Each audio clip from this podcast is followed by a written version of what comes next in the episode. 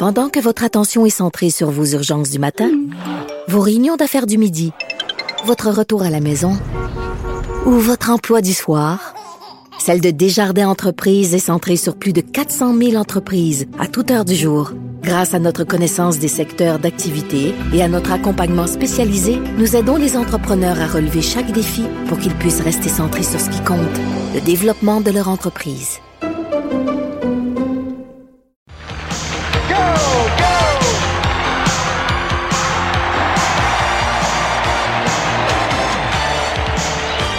Bonjour Marc-André Gagnon, Bonjour Antoine. correspondant parlementaire à l'Assemblée nationale pour le Journal de Québec et le Journal de Montréal. Euh, on va y aller tout de suite avec euh, ce qui s'est passé ce matin, c'est-à-dire que Dominique Anglade, la nouvelle chef du Parti libéral, est en train de mettre son cabinet fantôme à sa main et elle a fait vraiment, elle a brassé les cartes sérieusement. Exactement, alors qu'on entend parler d'une rumeur suggérant qu'il pourrait y avoir un remaniement ministériel du côté, du gouvernement, euh, du côté gouvernemental à l'automne, quoiqu'il y a certaines sources qui disent que c'est pas tout à fait euh, exact, mais bon, du côté du Parti libéral, la nouvelle eu lieu. chef, euh, ouais, il a eu lieu. Donc, euh, Dominique Anglade qui a procédé à d'importants euh, changements au sein de son cabinet fantôme. Moi, l'un des changements les plus importants qui m'a marqué en partant, ben, c'est euh, le fait que Marc Tanguay, leader parlementaire, soit dégommé. Donc, il cède sa place à André Fortin. Toute de- une démotion. quand même, euh, M. Tanguay, de son côté, ben, va renouer avec les dossiers de la justice, de la famille, mais sera aussi responsable de la réforme du scrutin, qui est un dossier qui est important, qui Oui, va oui. continuer de suivre son cours l'automne prochain. Et Hélène David aussi, qui devient présidente euh, du caucus. Alors, il faudra voir quel climat Qui perd la condition féminine, ça s'en va à Isabelle Mélenchon. Mhm. Ouais. Donc, il faudra voir quel climat Mme David sera euh, instauré au sein euh, du, caucus.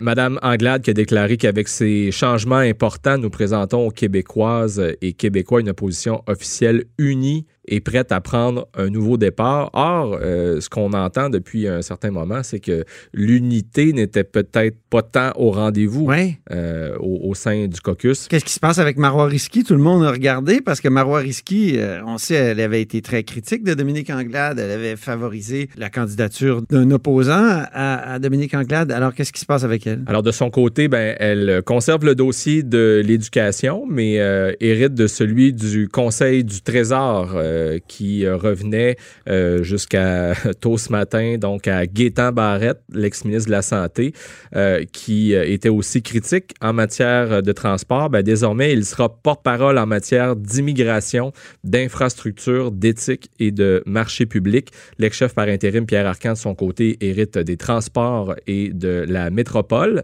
Euh, quelque chose qui m'a fait euh, sourciller un peu, euh, celui qui sera dorénavant porte-parole pour la capitale nationale, c'est Oh. le député de Marquette, Enrico Ciccone. Oui. Ben, il n'a plus de député.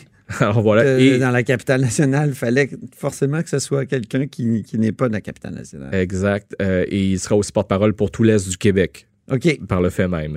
Euh, et euh, en même temps, on a appris, toujours du côté euh, libéral, euh, mais davantage du côté de la permanence euh, du parti, que euh, l'ex-député et ex-ministre euh, Véronique Tremblay euh, va bientôt quitter la direction générale du parti. Pour Exact- aller relever de nouveaux défis. Exactement. Elle a dit sur Twitter J'ai envie d'un nouveau défi. Pour se rappeler qu'elle a été défaite aux élections générales de 2018. Elle était députée de Chauveau. Elle est entrée en fonction de la permanence du Parti libéral en avril 2010 2019.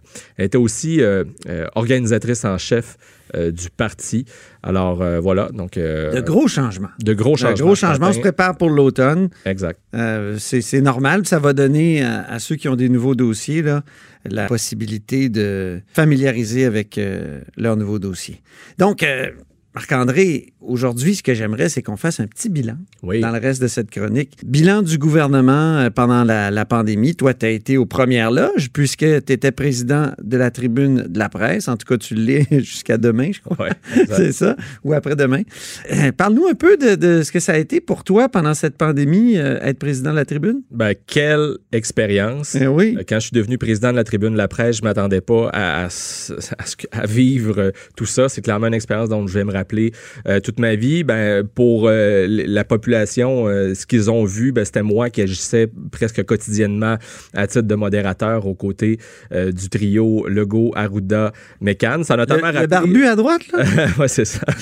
Comme je disais, ben, ça, c'est ce que les gens ont pu voir à la télévision, mais en coulisses, c'était un important, puis il y, a un important puis un incroyable travail qui, s'est fait, d'abord pour rétablir des règles qui allaient permettre aux journalistes de respecter la distanciation à l'intérieur de notre salle de, conférence de presse. Hein. On a dû limiter la présence des journalistes à raison d'un par média. J'en voyais le premier point de presse. C'est Mario Dumont qui a fait une, rétrospective.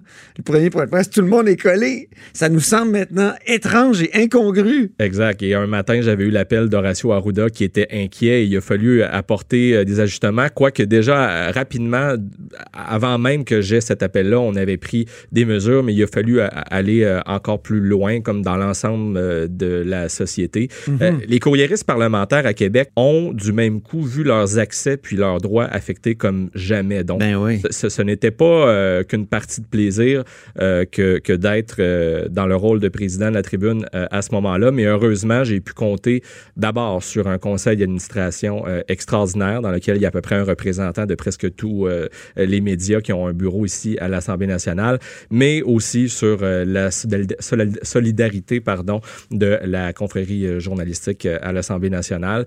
Et ben là, j'ai hâte de voir quel automne on aura devant nous, parce qu'après, ben, il y a les points de presse du premier ministre qui tirent à, leur fin, je pense. et, mais il y aura aussi un automne. On, on, a réussi pendant la très courte session parlementaire qu'on vient de vivre ensemble à, à s'aménager un espace de presse temporaire dans une salle de commission parlementaire qui est la, salle Louis-Polyte Lafontaine. Est-ce que ce sera encore euh, en place euh, à l'automne? Est-ce que cette salle-là sera encore disponible? Faudra voir. Mon plus grand souhait, et c'est un peu là-dessus que va se terminer ma présidence, euh, c'est de faire en sorte que la salle Evelyne Dumas, où ont lieu les, où avaient lieu ou auront peut-être encore lieu les points de presse du premier ministre soient rénovés parce que bon c'est le fun. Ah, Il y a un petit côté vintage dans cette salle-là. J'étais président en 2008, puis on parlait de la rénover déjà. Il y avait tout un plan pour la rénover, puis finalement, ça s'est jamais vraiment fait. Alors, à part, le, on a changé le rideau brun en arrière. Oui, c'est ça. Eh, ben, c'est, en tout cas, ce projet-là est sur les rails, me dit le président de l'Assemblée nationale, François Paradis. Très bien. Parlons maintenant de tes primeurs préférés depuis janvier, mon cher euh, Marc-André? Oui, euh, de, mon côté, juste avant le début de la pandémie, euh, Marie-Ève Proux 12 départs en 14 mois. On parlait d'une hécatombe, donc c'est euh, un, scoop que j'avais sorti quelques jours avant que la crise débute là, au Québec. Ça avait fait réagir pas mal, mais je pense que la ministre Marie-Ève Proux, disons, est une de ces personnes qui peut dire merci tristement à la pandémie parce qu'évidemment, tout ça est un peu euh, tombé dans l'oubli. Oui, c'est ça. C'est pas une ministre très connue, mais il y avait tout un roulement autour d'elle. Hein. Exact. Puis elle est quand même responsable de, bon, de, la, région euh, Chaudière-Appalaches. Quand il y a un roulement, ça veut dire qu'il y a une poigne de fer ou il y a en tout cas quelque chose qui dérange les gens qui travaillent avec elle. En, effet, et elle est aussi responsable de la Gaspésie. Donc, euh, elle, est en lien avec de nombreux élus à travers tout l'est de la province qui ne sont pas, euh, qui n'a pas nécessairement toujours des bonnes relations non plus avec elle, de ce que j'entends. Alors, il faudra voir ce qui va arriver pour Marie-Ève Proux. En attendant, euh, tout récemment, on apprenait que euh, deux autres départs sont survenus au sein de son équipe. Louis-Martin Hainaut et Suzanne Gagné qui travaillaient à son bureau de circonscription qui ont quitté tout récemment. Alors, on est maintenant rendu donc à 14 départs. ça bouge autour de Mme Proux. Exact. Et il y a un mois à peu près, euh, ben, euh, je rapportais euh, que le ministère des Transports, pour stimuler la relance économique, injecterait 3,2 milliards de dollars dans nos routes en déroute. On, oui. on a fait grand cas il y a un an dans les pages hey, eh, mon Dieu, oui. Et euh, c'est un peu la réponse que vient donner le ministre des Transports, François Bonnardel, euh, à tout ce dossier que l'on euh, avait savamment rédigé et sur lequel on a écrit pendant presque tout l'été ben dernier. Nos routes, on le sait, sont en piteux état. Il y a le Québec accuse un important retard d'investissement du côté de notre réseau routier. Alors cet été, ben, il faut s'attendre à un festival des cônes oranges plus important que jamais. C'est déjà qui le festival dure depuis au moins dix ans. Exact, mais là, donc, il n'y aura pas de festival d'été à Québec. Il n'y en aura pas, il y aura pas non plus de. Mais le cône orange va se faire aller. Exactement. Alors, tout ça, ce sera, ce sera. On a une petite surprise, justement, jeudi. qui implique les transports et M. Bonardel. Donc, restez à l'écoute. Je, dis ça juste comme ça aux auditeurs de la haut sur la colline. Au passage, comme ça. Donc, c'était tes primeurs préférés euh, depuis janvier. Euh, dis-moi, un peu de prospective pour l'automne, déjà qu'on a parlé de, de, Dominique Anglade avec euh, son, son nouveau cabinet fantôme. Oui, ben, et en même temps, ben, je faisais le parallèle avec cette rumeur d'un remaniement ministériel du côté ah. gouvernemental. Est-ce qu'il y en aura un? Je pense que c'est la première question que bien des gens vont se poser. Je pense que le premier ministre du Québec, François Legault, aura de, de bonnes... Il l'a pas exclu, hein? Euh, pas ce que je sache, en tout cas. Donc, euh, et c'est assez rare, en fait, qu'un premier ministre va exclure la, possibilité d'un remaniement euh, éventuel. Bon, il y a devant le gouvernement, avec la relance, d'importants défis et il y a d'autres dossiers majeurs encore sur le, mm. au, menu du gouvernement CACIS d'ici la fin de son mandat. Donc, est-ce qu'il va procéder à un remaniement? il faudra voir. En même temps, bon, on voit que les choses se précisent maintenant du, côté du Parti libéral avec euh, le, brassage de cartes auquel on vient d'assister euh, ce matin, euh, qui, fait suite donc à l'arrivée de la nouvelle chef Dominique Anglade. Au Parti québécois, ben, il y a la course qui se poursuit. Pascal Bérubé qui reste en, poste encore un moment. Et à l'automne, bien assurément. Jusqu'au 9 octobre. Exact. Donc, c'est encore pour un bon moment. Retour du projet de loi 61. François Legault nous a bien dit que c'était toujours au menu. Euh, un truc qui m'a étonné hier, euh, le premier ministre, lors d'une de ses nombreuses entrevues qu'il a accordées, a déclaré que le projet de loi 61, donc sur la relance économique qui permettait d'accélérer hein, la réalisation de projets d'infrastructure, euh, eh ben, il, a révélé que son gouvernement y travaillait avant même la pandémie. Et une question que ça m'a amené, c'est ah, alors si c'est si long que ça, réaliser des projets d'infrastructure parce que c'est ce constat-là qui justifie donc l'arrivée du projet de loi 61. Qu'en sera-t-il du troisième lien, qui est un engagement important euh, sur lequel j'écris souvent parce que ça fait partie de mes dossiers de transport, euh, comme la capitale nationale d'ailleurs. Ben oui. Euh, mais bon, on ignore. Moi, je pensais que le gouvernement allait saisir l'occasion de la pandémie pour dire ah, on a tellement dépensé, on n'a plus de sous pour le troisième lien. Ouais, pour finalement, euh, le premier ministre a dit, euh, si je ne m'abuse, il, y a trois semaines, que les projets d'infrastructure euh, étaient tous maintenus. Tu as raison. Donc, le gouvernement aurait pu utiliser, dans le contexte actuel, utiliser la pandémie pour mettre cet engagement-là du troisième lien sous le tapis pour deux raisons. comme tu l'as bien dit, il y a la question des coûts, mais aussi le fait que dans son engagement, il y a aussi celui de réaliser une première pelletée de terre avant les prochaines élections générales. Mm-hmm. Or, à ce qu'on en sait, le projet n'est pas si avancé que ça, puisque en cours de route, on a changé complètement de plan. Il faut se rappeler que le, tunnel Québec-Lévis, au départ, passait davantage vers l'est euh, de la ville de mm-hmm. Québec, c'est-à-dire à la pointe de l'île d'Orléans. Ça aussi, ça faisait partie de l'engagement euh, ben de la coalition Avenir Québec aux dernières élections. Et là, on a ramené ça davantage euh, au centre, donc presque dans le chemin de la traverse Québec-Lévis.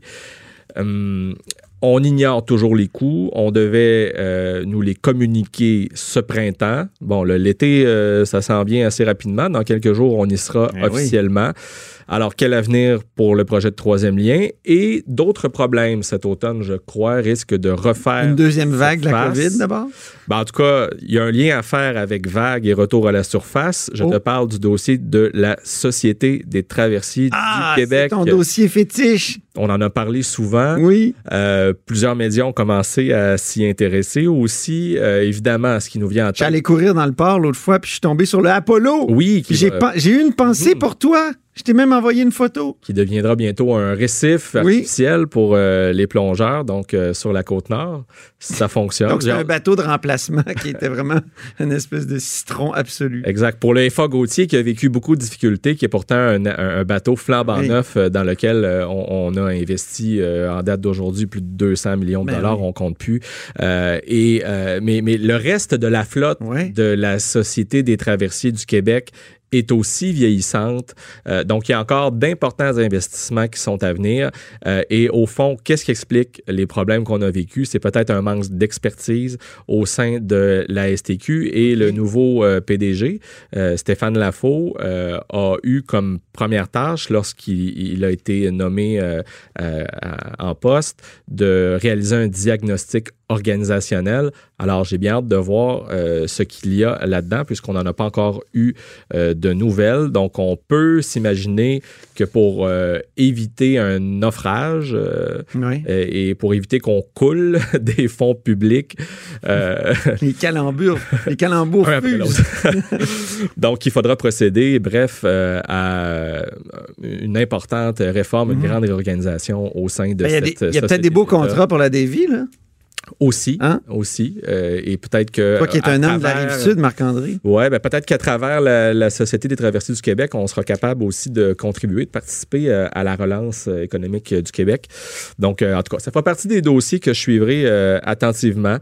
tu viendras nous en parler à la hausse sur la colline cet automne. Merci infiniment, Marc-André Gagnon, pour ce bilan et cette prospective. Euh, puis, euh, ben, je te souhaite un très bel été. Ben, merci, hein? pareillement. Tout en paddleboard. Oui. Et en, et en course et en course, exactement. Salut, c'était Marc-André Gagnon, évidemment, qui est correspondant parlementaire à l'Assemblée nationale pour le Journal de Québec et le Journal de Montréal. Vous êtes à l'écoute de La Hausse sur la colline.